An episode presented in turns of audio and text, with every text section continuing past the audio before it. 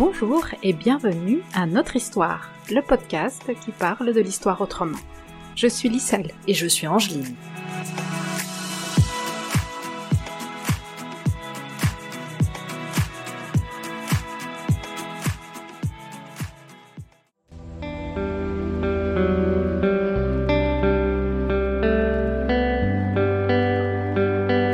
Napoléon n'est pas notre héros, avec Marlène Do.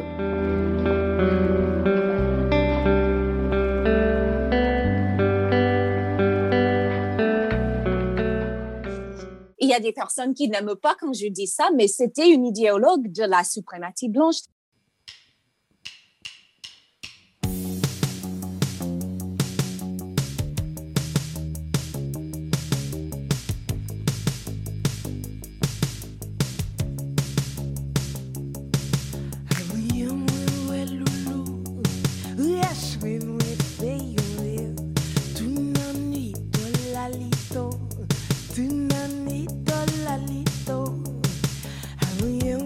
Cet épisode, nous tenterons de comprendre le sens de la commémoration en mai 2021 du bicentenaire de la mort de Napoléon Bonaparte, qui a dirigé la France pendant environ 15 ans, peu après la Révolution française.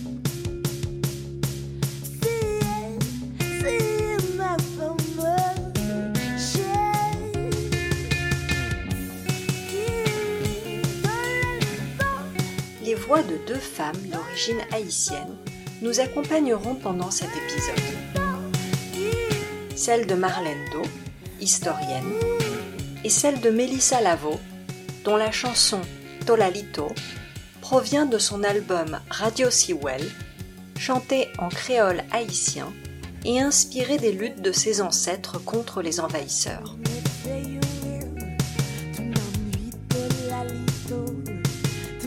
Général de l'armée, Napoléon prend le pouvoir lors d'un coup d'État en 1799, puis se fait nommer empereur. S'il est important de comprendre le rôle historique de Napoléon, Marlène Do nous montre que c'est un sinistre héros que la France choisit de célébrer. Son règne met un point final à la remise en question des inégalités apparues pendant la Révolution française. Au contraire, il va consolider et rendre durable le pouvoir des bourgeois et des colons, c'est-à-dire d'hommes blancs riches. Marlène Do nomme ce pouvoir la suprématie blanche. Je voulais euh, mettre en lumière que Napoléon, c'est quelqu'un qui, en fin de compte, a, essayé de renverser les principes de la Révolution euh, française, c'est-à-dire de la, avec l'aide des colons, il a en fait euh, détruit le plus grand projet des droits humains que le monde ait jamais vu à cette époque. Alors, il y avait deux choses. Il y avait l'idée de, de la rébellion des esclaves, mais il y avait aussi des personnes qui voulaient émuler euh, la Convention nationale. Et c'est pour ça que je dis que si on voyait très clairement ce que Napoléon a fait, on aurait vu qu'il a changé la République émancipatrice qui existait alors euh, à partir de 1794 entre une République esclavagiste.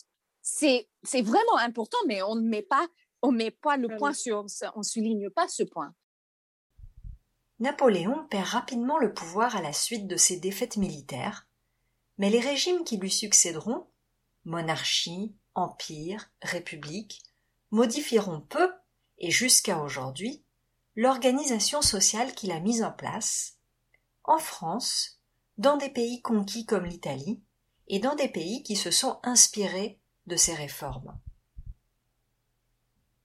Napoléon est partisan de la colonisation française et une de ses premières décisions est de rétablir l'esclavage dans les Caraïbes, où les Français et autres Européens déportent depuis 300 ans des millions d'Africaines africains après avoir décimé les populations d'Abiyala, non autochtones des Amériques. J'ai vu qu'aux États-Unis, euh, lorsque je parlais de Napoléon, parce que je fais mes recherches toujours sur euh, la révolution haïtienne, les Américains, les États-Unisiennes connaissent pas très bien l'histoire de Napoléon. Peut-être ils ont entendu que c'était un guerrier, c'était l'empereur de la France. Et euh, par contre, en France, lorsque j'ai enseigné en France et aussi avec mes collègues et, des étudiants et étudiantes là-bas, ils, me disent un peu le contraire. Ils connaissent beaucoup à propos de Napoléon, mais pas beaucoup à propos de l'histoire de la révolution haïtienne et quel est le rapport entre Napoléon et, euh, euh, l'histoire d'Haïti. Plus encore que la Révolution française, le grand projet émancipateur de la fin du XVIIIe siècle est la Révolution haïtienne. Appliquant les principes promus par la Révolution française de 1789, les Noirs de l'île de Saint-Domingue se libèrent par eux-mêmes et forcent le gouvernement français à proclamer l'abolition de l'esclavage en 1794. Cinq ans plus tard, Napoléon, qui vient de prendre le pouvoir par la force, décide de reprendre le contrôle de Saint-Domingue.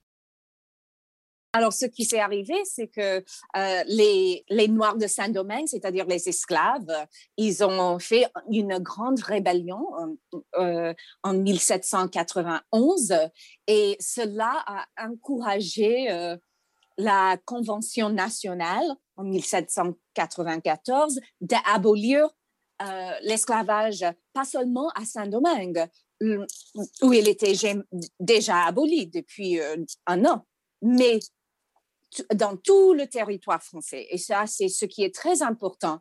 Et alors, lorsque Napoléon s'est euh, arrogé le pouvoir euh, en 1799, il a déjà, il commençait déjà d'essayer de renverser ce grand projet. Et euh, c'est enfin le destructeur de, des principes de l'égalité et de la liberté qui ont été promulgués et qui sont très importants. C'est un, grand projet de la Convention nationale. Euh, et que pourquoi est-ce qu'on ne parle pas du fait que c'est Napoléon qui a mené la destruction de ce grand projet émancipateur?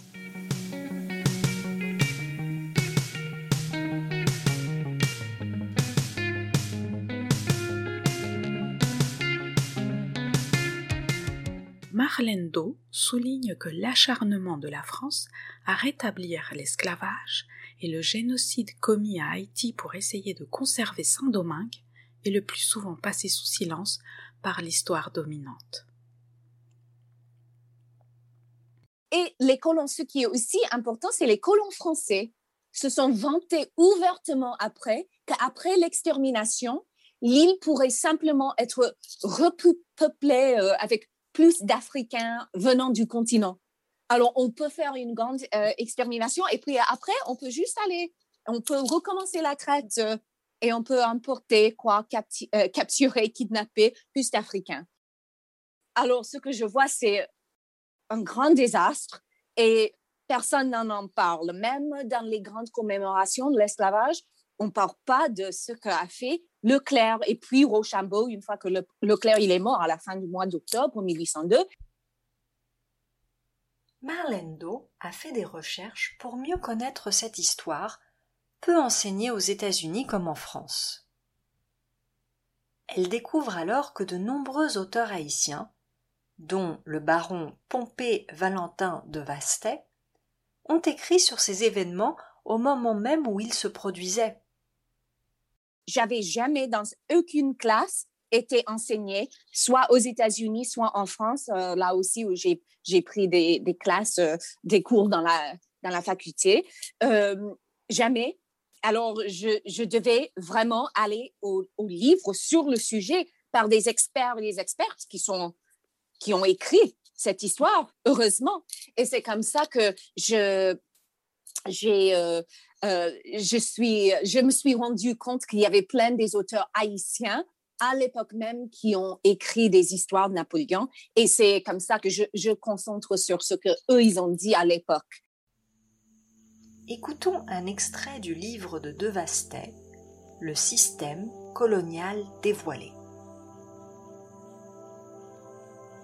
La plupart des historiens qui ont écrit sur les colonies étaient des blancs, même des colons ils sont entrés dans les plus petits détails sur les productions, le climat, l'économie rurale, mais ils se sont aussi donné bien de garde de dévoiler les crimes de leurs complices.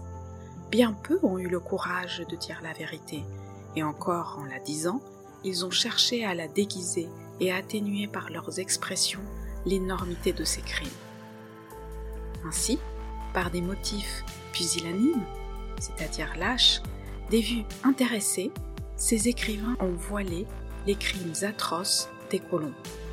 Depuis des siècles, la voix de mes infortunés compatriotes ne pouvait se faire entendre au-delà des mers. C'est le baron de Vaté. Euh, euh, il a écrit un livre qu'il a publié en 1814 qui s'appelle Le système colonial dévoilé. Ce livre, ce n'est que, je pense, une 80, 90 peut-être euh, pages, mais c'est très clair, ça, ça décrit, euh, décrit les horreurs du système euh, d'esclavage et du colonialisme et de ce que a fait Napoléon avec l'expédition Leclerc, qui n'étaient pas des, des, gens, ils avaient commencé à oublier. Alors, le baron de Vaté, qui était membre de, de l'administration de Henri Christophe, le tout premier roi d'Haïti dans le 19e siècle, et euh, il a dit, oh, il faut pas qu'on oublie, parce qu'il a dit, il y a des enfants en Haïti maintenant qui n'ont pas vécu cette histoire et ils commencent à oublier Lisons encore de Vastet. Mais revenons au crime des colons. Mondoga faisait fouetter à mort ces noirs soupçonnés de maléfices. Il fit enterrer vivante sa concubine. Poirier de Bocalard, son voisin, mettait ces noirs au carcan et les muselières à la bouche pour les faire mourir de faim. Dans cet état, il ne leur faisait donner, pour toute nourriture, que des excréments humains. Le fameux Caradeux aîné, habitant du cul-de-sac, était atroce pour les fautes légères. Il faisait administrer à ses noirs deux cents coups de fouet. Souvent, il trouvait que ce châtiment était trop modéré, alors il faisait fouiller un trou dans lequel on y mettait le patient debout, n'ayant que la tête dehors.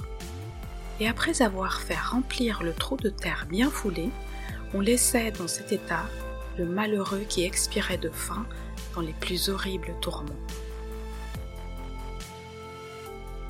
Jamais il n'a paru une tigresse comme celle dont je vais citer le nom, Madame Charette, habitante de Saint-Louis, qui avait fait faire des masques de fer qui se fermaient par le moyen de cadenas dont elle était la gardienne des clés. Voulait-elle tourmenter un de ces malheureux sujets? Elle lui mettait un masque. L'infortuné, ayant toujours la tête fixe, ne pouvait la remuer que difficilement, et ne pouvait boire ni manger qu'avec la permission de cette furie qui laissait périr de faim et de soif la victime.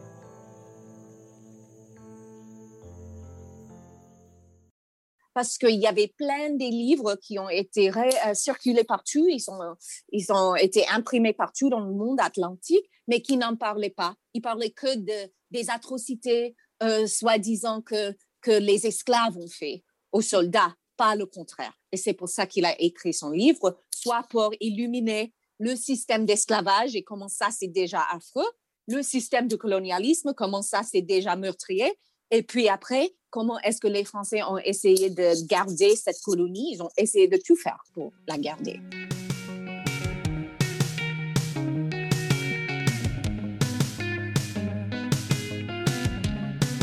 Y a des personnes qui n'aiment pas quand je dis ça, mais c'était une idéologue de la suprématie blanche. C'est lui-même euh, qui, qui l'admettait parce qu'à l'époque, il n'avait pas honte de ça. Napoléon a dit très clairement, je suis pour les blancs parce que je suis blanc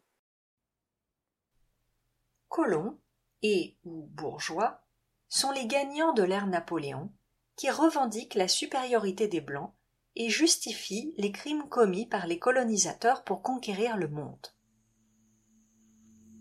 Écoutons cette déclaration de 1799, l'année où Napoléon prend le pouvoir, et alors qu'il revient de l'invasion française de l'Égypte, en réponse à quelqu'un qui critique les colons.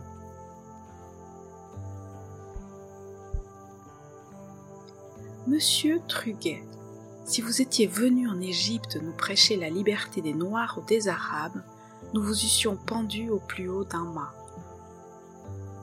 On a livré tous les Blancs à la férocité des Noirs, et on ne veut même pas que les victimes soient mécontentes. Eh bien, si j'avais été à la Martinique, j'aurais été pour les Anglais, parce qu'avant tout, il faut sauver sa vie. Je suis pour les Blancs parce que je suis blanc. Je n'en ai pas d'autre raison, et celle-là est la bonne. Comment a-t-on pu donner la liberté à des Africains, à des hommes qui n'avaient aucune civilisation, qui ne savaient seulement ce que c'était la France? Il est tout simple que ceux qui ont voulu la liberté des Noirs veuillent encore l'esclavage des Blancs. Mais encore, croyez-vous que si la majorité de la Convention avait su ce qu'elle faisait et connu les colonies, elle aurait donné la liberté aux Noirs? Non, sans doute. Mais peu de personnes étaient en état d'en prévoir les résultats, et un sentiment d'humanité est toujours puissant sur l'imagination.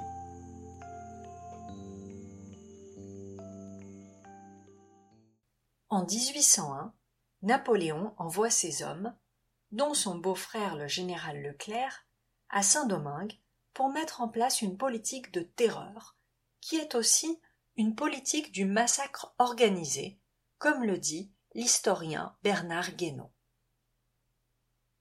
La colonie est alors gérée de manière quasiment autonome par le révolutionnaire noir Toussaint Louverture, qui a réussi à lever une armée de près de seize mille hommes. En face de lui, Napoléon fournit à Leclerc trente mille soldats, une flotte de vingt et une frégates et trente-cinq navires de ligne, avec cent vingt canons.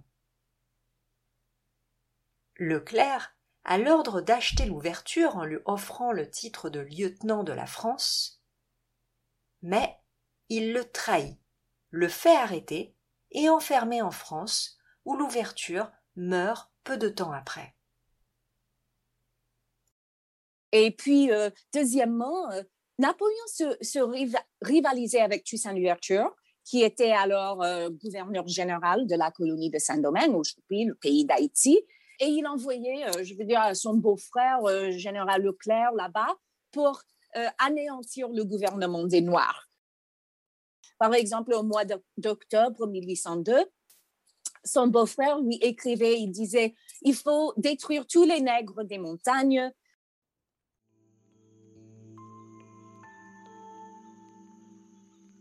Écoutons ce qu'écrit le général Charles Victoire Emmanuel Leclerc, époux de Pauline Bonaparte, sœur de Napoléon, à propos d'Haïti, dans une lettre le 7 octobre 1802.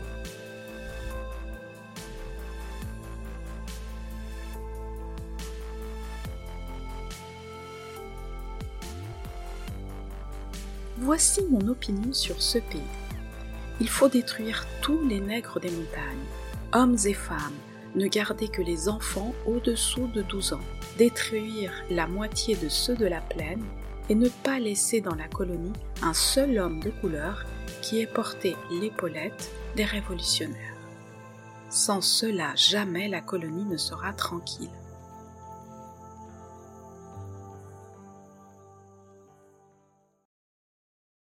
Alors, voilà deux choses qui sont très claires. Euh, c'était une idéologue de la suprématie blanche. On ne peut pas dire que non, c'était à cause d'Angleterre. Il y avait des raisons politiques aussi, mais il y avait des, raisons idéologiques beaucoup plus fortes. Les hommes qu'il a envoyés là-bas, Napoléon, c'est-à-dire son beau-frère, avaient le même idéologie, ils supportaient la même idéologie. Et puis, pour essayer de mettre en opération euh, cette vision tout à fait honteuse, les soldats français ont utilisé euh, des bateaux pleins de, gaz de soufre, appelés à l'époque des étouffoirs. Euh, ils ont fait des noyades, ils ont entraîné des chiens de manger la chair humaine. Leclerc commence par se débarrasser de ses propres troupes noires par le biais de noyades en octobre 1802. Pour venir à bout de la résistance, on met au point, explique Marlendo, des bateaux appelés étouffoirs, car on y enferme des soldats en les asphyxiant, en y faisant brûler du soufre. Leclerc envoie aussi le général Louis de Noailles à Cuba à l'automne 1802 avec l'ordre d'y acheter des chiens bulldogs. C'est parce que les chiens pouvaient remplir ce rôle tactique qu'ils furent utilisés. Louis de Noailles dit avec admiration Ces chiens peuvent rattraper un nègre en les mettant sur sa piste deux jours après qu'il s'est échappé. Dans son livre A Historical Account of the Black Empire of Haiti, Marcus Rainsford explique que pendant leur dressage, les chiens étaient enfermés sans manger dans un chenil non loin d'un mannequin humain rempli d'entrailles animaux. Leclerc meurt en 1802 et il est remplacé par Donatien de Rochambeau. Écoutons une lettre d'instruction écrite par ce dernier. Je vous envoie, mon cher commandant, un détachement de 150 hommes de la garde nationale du Cap, commandé par M. Barré. Il est suivi de 28 chiens bulldogs.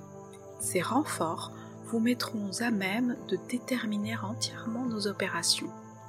Je ne dois pas vous laisser ignorer qu'il ne vous sera passé en compte aucune ration ni dépense pour la nourriture de ces chiens. Vous devez leur donner des nègres à manger. Je vous salue affectueusement. Rochambeau. Alors qu'elles sont moins bien nourries et équipées que les colons et les soldats français, les personnes esclavisées se battent avec force et détermination, sous la devise La liberté ou la mort. Le 1er janvier 1804, elle proclame la première république noire du monde, Haïti, tandis que l'esclavage est rétabli dans les colonies françaises.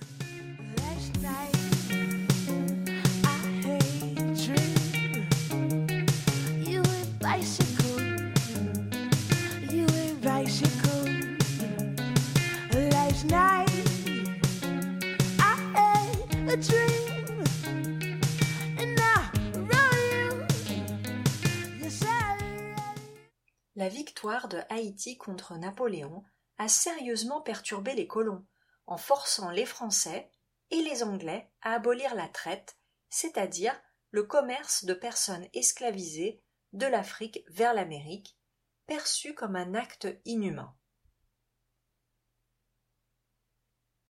La révolution haïtienne et l'indépendance d'Haïti ont encouragé la Grande-Bretagne d'abolir la traite ils ont aboli la traite en 1807.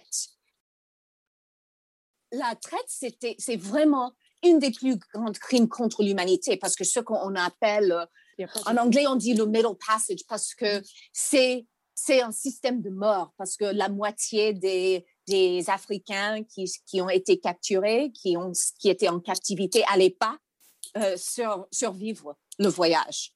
Mmh. Alors, même d'abolir ça, c'était déjà, un grand pas euh, vers les droits humains, mais c'était pas assez, pas du tout assez, mais un grand pas. Et puis, les États-Unis allaient arrêter la traite en 1808, même que l'esclavage avait continué jusqu'aux années 1860, euh, jusqu'à ces années après la Grande Guerre civile avait commencé. Euh, d'abolir la traite, c'était très, très important. Et ça, c'était un résultat directement lié à l'indépendance d'Haïti, parce que les Haïtiens ont mis beaucoup de pression. Ils ont capturé des négriers, c'est ce qu'ils appelaient les bateaux pour, pour transporter les, les, euh, les Africains qui étaient en captivité. Ils, les appelaient des négriers. Et ils ont détourné, ils ont capturé, ils ont confisqué les gouvernements haïtiens. Euh, euh, parce qu'il y avait deux gouvernements à cette époque-là en Haïti, au nord et au sud. Ils ont capturé ces bateaux. Ils ont dit non, si vous, vous entrez dans les eaux, les mers d'Haïti, c'est à, à, nous.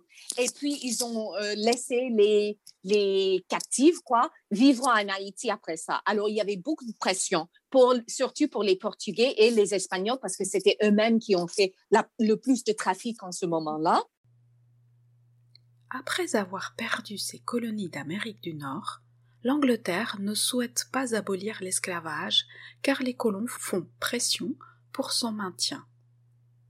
Cependant, les révoltes d'esclaves se succèdent dans les Antilles, à Grenade et en Jamaïque, tandis que les idées abolitionnistes se développent au sein de l'opinion publique anglaise. Pour autant, on n'abolit pas tout de suite l'esclavage.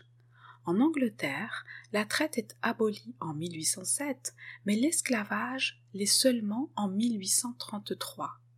Aux États-Unis, la traite s'arrête en 1808, mais l'abolition de l'esclavage seulement en 1865. En France, enfin, la traite est définitivement annulée en 1815 et l'esclavage en 1848.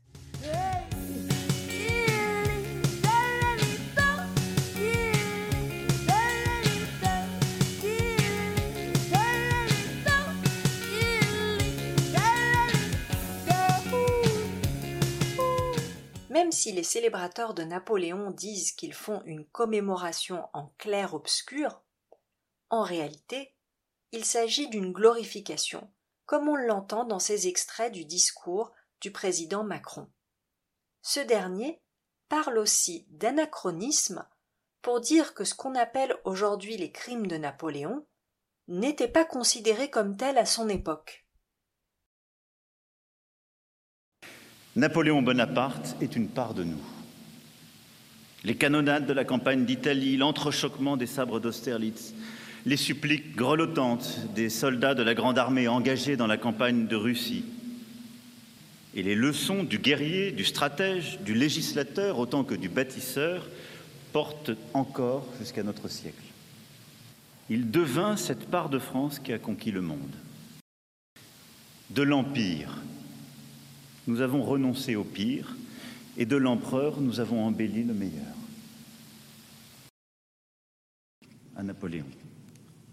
C'est là, vivant, et bien peu de destin, il faut le dire, ont façonné autant de vie au-delà de la leur. Et c'est ce qui fait que nous sommes rassemblés ce jour. Non pas pour nous livrer à une célébration exaltée, comme le fit en 1840 le peuple de Paris au retour des cendres de l'empereur, mais pour une commémoration éclairée, pour regarder notre histoire en face et en bloc, dire comme nation ce que Napoléon dit de nous et ce que nous avons fait de lui. C'est peu sincère, je dirais ça, parce que ils disent que, bon, d'un côté, on ne glorifie pas Napoléon, mais on a une année de Napoléon. On a l'année de Napoléon, l'année Napoléon, quoi, le bicentenaire, tout ça. Alors, déjà, on voit qu'il y a quelque chose qui ne va pas dans cette histoire. Et ce que je vois, c'est qu'il y a plein de personnes qui traitent de cette histoire comme pour et contre, sans, sans euh, reconnaître que ce n'est pas une question de pour et contre. Et lorsqu'il encadre cette conversation comme ça, ce que je vois, ce qu'on appelle un débat, parce qu'il y avait plein des, euh, des essais et articles dans les journaux français et ailleurs qui ont dit le débat de Napoléon. Il y a ces historiens-là de, de ce côté-là, il y a ces historiens-là de, de notre côté, mais ce qu'on appelle un débat n'en est point. Parce que ce que je vois, c'est que d'un côté, il y a ceux qui, qui peuvent sincèrement, à vrai dire, euh, essayer de nier et silencier l'histoire de l'esclavage du pays de la France en disant que ça va, euh, ça va créer des divisions, ça crée de la haine pour la France parce que si on on n'aime pas ce que la France a fait, on n'aime pas la France. Et puis il y a un autre côté, il y a beaucoup des universitaires, des historiens, des chercheurs et chercheuses qui veulent parler à haute voix et bien clairement de cette histoire pour, pour essayer de voir quel est l'héritage en France aujourd'hui. Et je trouve cette situation, c'est un peu triste parce qu'on peut pas, parce que si on parle de l'histoire, après, ils, disent que euh, c'est du cancel culture. On ne peut pas annuler un personnage historique. C'est pas possible. On peut pas leur, leur faire démissionner parce que c'est ça que ça veut dire cancel, euh, annuler une, personne, euh, un personnage. Aujourd'hui, c'est de de dire qu'on ne devrait pas lire leurs livres ou ils ne devraient pas avoir leur poste. On ne peut pas faire ça à un personnage historique. Ce qu'on peut faire, c'est d'apprendre euh, ce qu'il a fait et puis de décider. En réalité, la critique de Napoléon n'a rien d'anachronique. De son vivant, il était combattu et dénoncé par de nombreuses personnes, à commencer par celles qui étaient opprimées par son régime. il y avait des abolitionnistes et des anti-esclavagistes à l'époque. Alors, on ne peut pas vraiment dire que tout le monde faisait ça et tout le monde était de même avis et tout le monde avait cette euh, opinion horrible. Et même si ça c'était vrai, ce qui n'était pas du tout vrai, parce que les indigènes, ils ont ils ont eux-mêmes combattu, ils ont essayé de lutter contre les Espagnols, contre. Euh, on avait des guerres des, Indiens, quoi, French Indian War, les, guerres comme ça. Mm-hmm. Alors, on voit qu'il y avait plein de personnes à l'époque qui, euh, qui, qui voulaient pas être colonisées par des Européens ou esclavagisés. Et puis, on avait l'abbé Grégoire. Et plus tard, il y avait Isambert en France. Il y avait des abolitionnistes et des anti-esclavagistes. Et quand on dit que c'était un man of his time, un homme de son époque ou, quelque chose comme ça. On dit que les personnes qui étaient contre n'étaient pas des personnes, n'étaient pas des hommes, n'étaient pas des humains parce qu'il y avait Toussaint Louverture qui était contre. Il y avait Jean-Jacques Dessalines, fondateur de, de euh, l'indépendance d'Haïti. Il y avait Henri Christophe. Et puis, il y avait des milliers des personnes noires qui ont été esclavagisées, euh, qui ont été contre tous ces systèmes. Euh, la dernière chose que je dirais, c'est que le, crime, cette histoire de crime contre l'humanité, c'était un terme qui existait à l'époque. Baron de Vaté, euh, dont j'ai parlé tout à l'heure, il a dit que c'était très clairement, il a utilisé ces mots en 1816. c'est un crime contre l'espèce humaine. Il a dit un crime contre l'espèce humaine, c'est très clair. Écoutons encore De Vastet la postérité ne croira jamais que c'est dans un siècle de lumière comme le nôtre que des hommes qui se disent des savants, des philosophes, ont voulu faire descendre à la condition de la brute des hommes en contestant l'unité du type primitif de la race humaine uniquement pour conserver le privilège atroce de pouvoir opprimer une partie du genre humain. Moi-même en écrivant ceci, je ne puis m'empêcher de rire de tant d'absurdités lorsque je pense que des milliers de volumes ont été écrits sur un pareil sujet. Des docteurs écrivains et des savants anatomistes ont passé leur vie les uns à discuter sur des faits qui sont clairs comme le jour, les autres à disséquer des corps humains et d'animaux pour prouver que moi, qui écris maintenant, je suis de la race des orang-outans. L'orgueil, les préjugés, l'avarice des planteurs avaient fait de l'homme noir une espèce particulière et distincte de l'homme blanc. Notre race avilie et dégradée par eux fut assimilée au rang de l'orang-outan.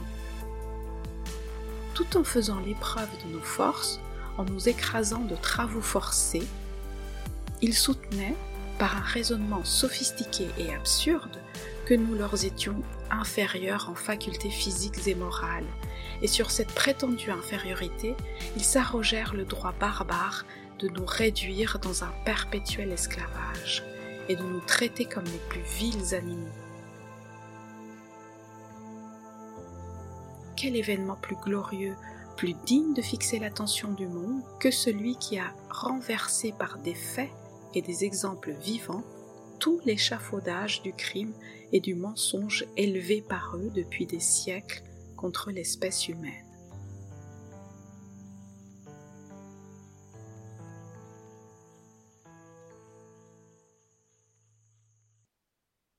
Un autre exemple est le texte écrit en 1841 par l'avocat haïtien Saint-Fort l'Instant de Pradine qui s'appelle L'essai sur les moyens d'extirper les préjugés des Blancs contre la couleur des Africains et des sans-mêlés.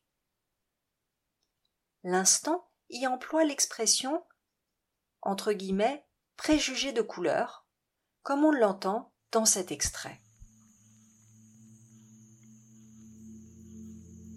L'abolition de l'esclavage sera le complément nécessaire de l'œuvre qu'aura commencé l'extinction des préjugés de couleur.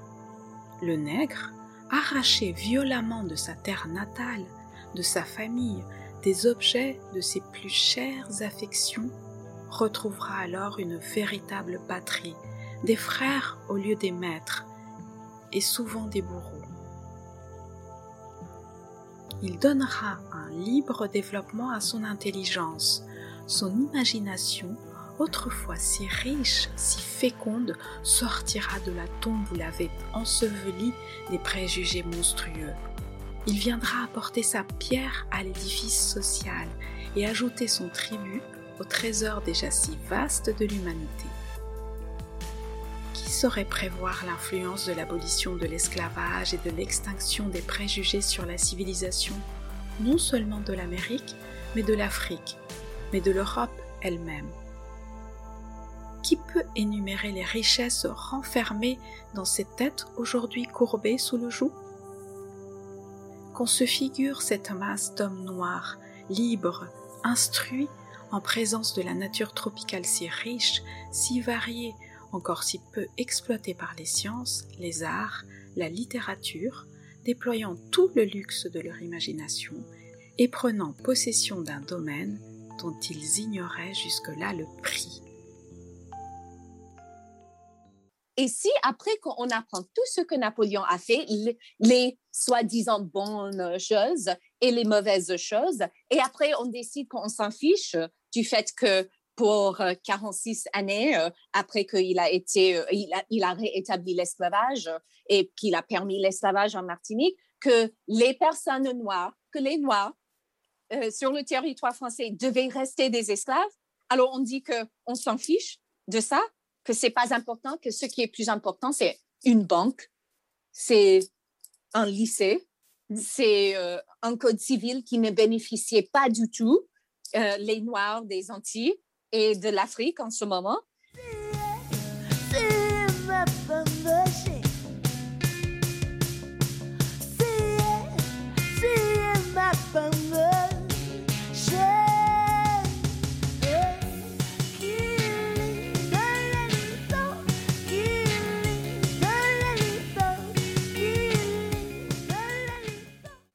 Comme le souligne Marlène Do, l'histoire dominante oublie le crime contre l'humanité et aime souligner que Napoléon a jeté les bases d'un ordre social stable et durable, ce qui est vrai, mais sans préciser que c'est au prix de la consolidation de profondes inégalités. Car depuis 1789, les hommes de la Première République ont déjà coupé court à l'élan révolutionnaire de remise en question des inégalités. Mais Napoléon termine le travail et le rend durable. Il remodèle une société raciste où les richesses sont très inégalement réparties et qui infériorise les femmes, en verrouillant toutes ces injustices, voire en les aggravant. En accord avec les hommes de la Première République, Napoléon inscrit dans la loi l'exclusion totale des femmes de la sphère publique. Elles perdent les emplois et places d'influence qu'elles avaient sous la monarchie et sont enfermées dans la sphère privée, c'est-à-dire à la maison, au service d'un mari qui contrôle tout et a même le droit d'envoyer ses enfants en prison. Le mariage devient un contrat civil le père est le chef tout-puissant de la famille, tandis que la femme est maintenue dans un état de mineur éternel. Elle n'est pas une personne juridique autonome et elle doit obtenir l'autorisation de son époux pour chaque acte juridique. Elle ne peut porter plainte ni faire un contrat. Elle peut posséder des biens, mais pas en acquérir.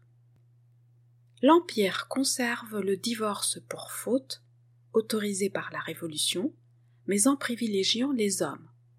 L'adultère marital ne peut constituer un motif de divorce qu'à la seule condition que le mari ait tenu sa concubine dans la maison commune.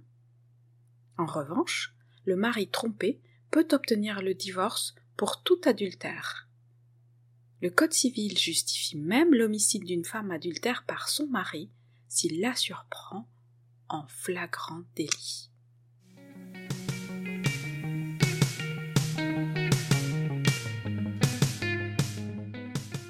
Ce qui intéresse Napoléon, ce n'est pas de mettre fin aux injustices, mais le pouvoir. Le roi, guillotiné, et les nobles dont il s'entourait avaient perdu le pouvoir au profit des bourgeois, juste en dessous d'eux en termes de privilèges. Napoléon préserve donc les libertés que les bourgeois ont obtenues après 1789.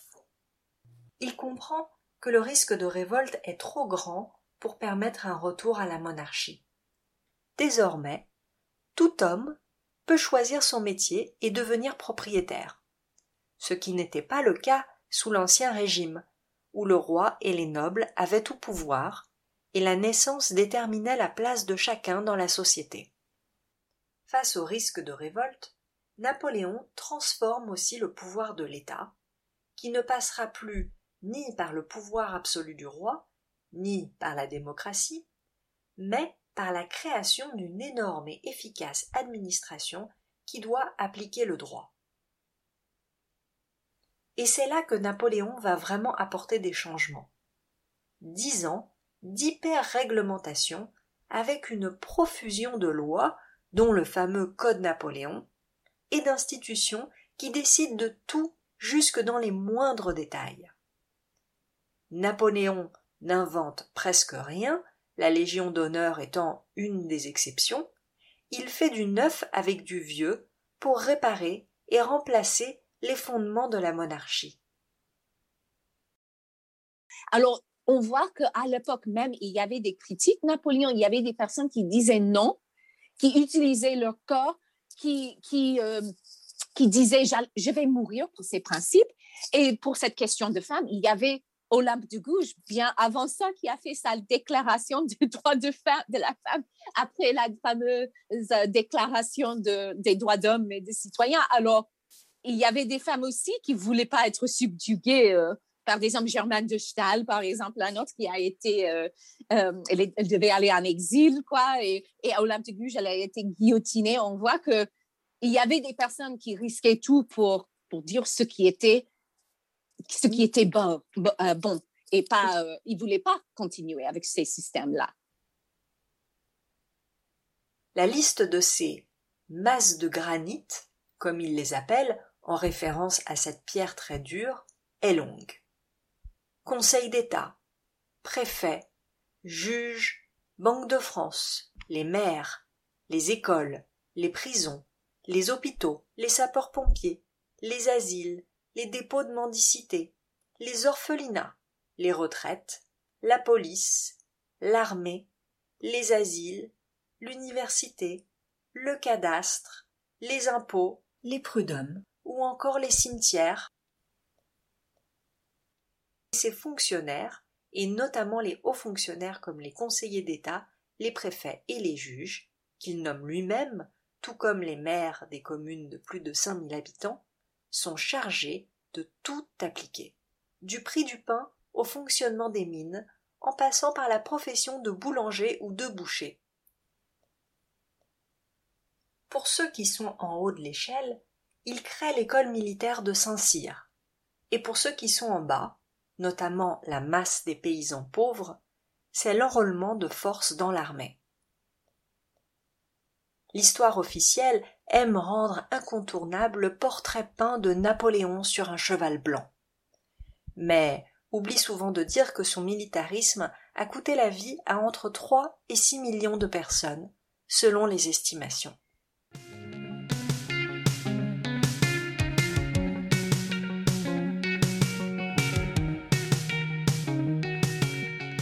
L'historien Jean Bobéro parle pour la période napoléonienne d'un premier seuil de laïcisation, car l'État renforce aussi son pouvoir en s'imposant aux autorités religieuses. Napoléon reprend d'ailleurs aux églises les registres des naissances et des décès, une manière aussi de contrôler la population.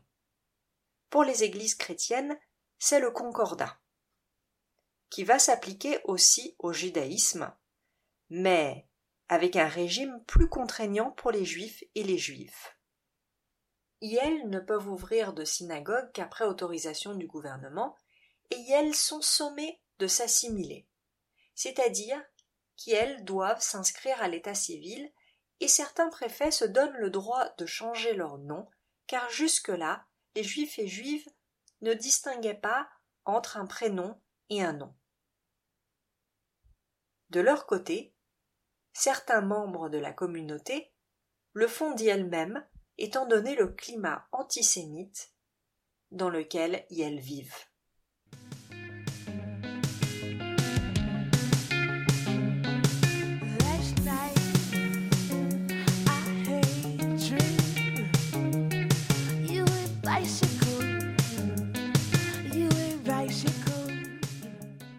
Nous avons demandé à Marlène Do quelles autres figures de l'époque de Napoléon on pouvait célébrer.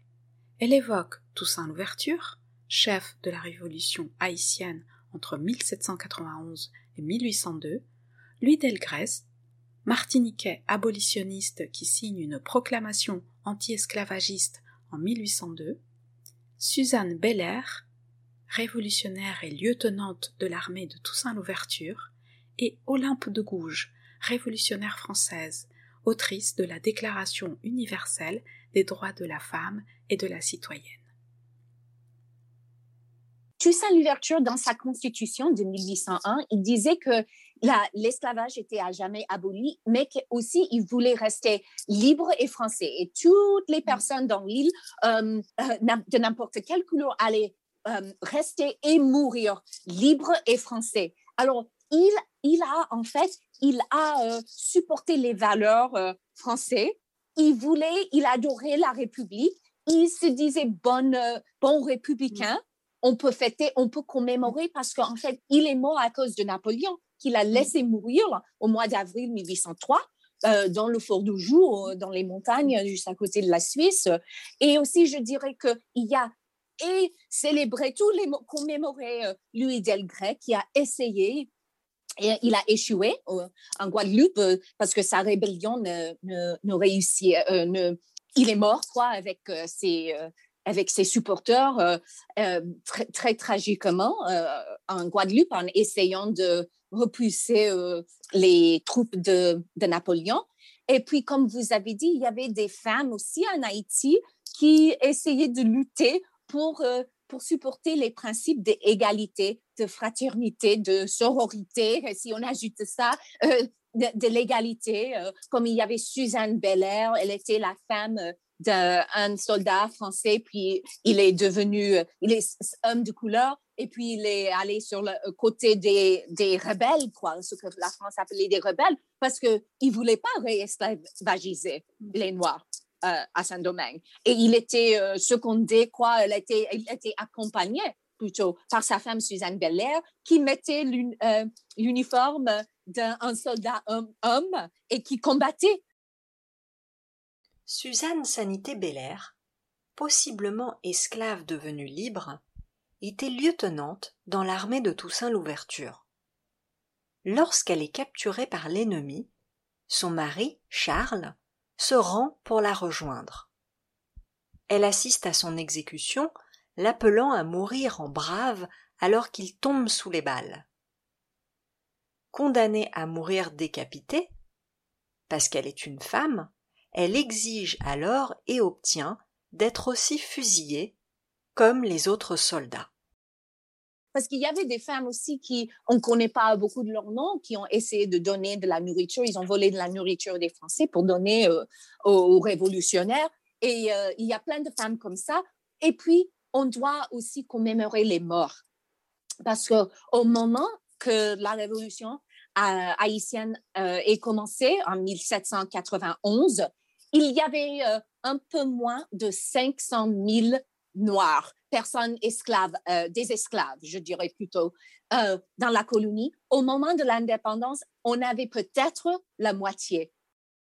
Et lorsqu'on voit des commémorations, on voit des commémorations pour les personnes qui ont été des esclaves, mais pas pour ceux qui sont morts en train de combattre l'esclavage et qu'on ne connaît même pas la plupart de leurs noms, mmh. mais peut-être un monument ou quelque, chose pour eux, en gros. Et ça changerait, euh, ça changerait tout à fait la conversation. Et, maintenant, c'est l'héritage de tout le monde. C'est l'héritage de tout le monde, ce, que, ce qui s'est arrivé. On le porte dans nous, dans nos corps. Et, euh, euh, et il faut le reconnaître. Alors, si on n'appelle pas des choses avec de la terminologie qui bien décrit ce qui s'est arrivé, on, ça nous empêche de faire des liens entre l'histoire. On voit que la génocide des Espagnols, des États-Unisiens à travers les indigènes de, l'Amérique, des deux Amériques, est lié à ce qui s'est passé à Saint-Domingue et, à la traite qui était un autre grand génocide, on peut dire ça, parce qu'il y avait un, un, trafic de 15 millions d'hommes mais ça, c'était la moitié qui sont arrivés. Alors, l'autre moitié, c'est un autre quinzaine de, millions d'hommes. Et puis, euh, tout cela, c'est lié à ce que Adolf Hitler, comme Aimé Césaire, dans son très bon livre Le, le discours colonial, a décrit en 1955. Écoutons un extrait du discours sur le colonialisme d'Aimé Césaire. Oui, il vaudrait la peine d'étudier cliniquement dans le détail les démarches d'Hitler et de l'hitlérisme et de révéler aux très distingués, très humanistes, très chrétiens bourgeois du XXe siècle qu'il porte en lui un Hitler qui s'ignore, qu'Hitler l'habite, qu'Hitler est son démon, que s'il le vitupère, c'est par manque de logique, et qu'au fond, ce qu'il ne pardonne pas à Hitler, ce n'est pas le crime en soi, le crime contre l'homme ce n'est pas l'humiliation de l'homme en soi, c'est le crime contre l'homme blanc. C'est l'humiliation de l'homme blanc et d'avoir appliqué à l'Europe des procédés colonialistes dont ne relevaient jusqu'ici que les Arabes d'Algérie, les coulis de l'Inde et les nègres d'Afrique.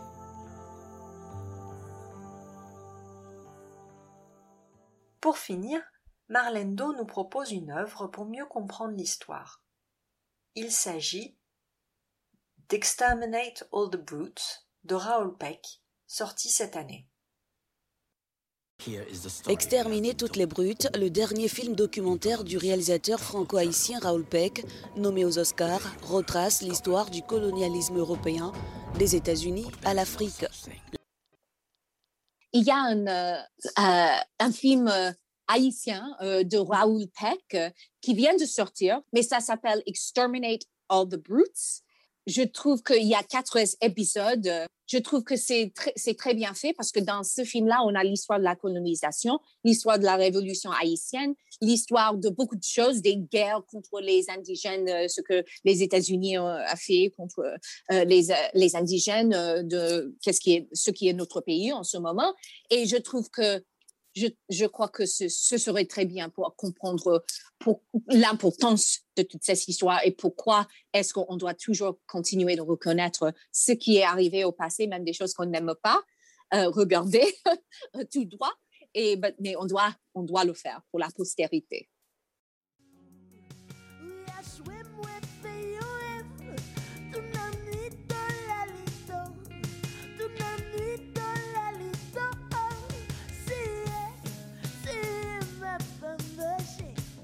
Nous espérons que cet épisode vous a plu.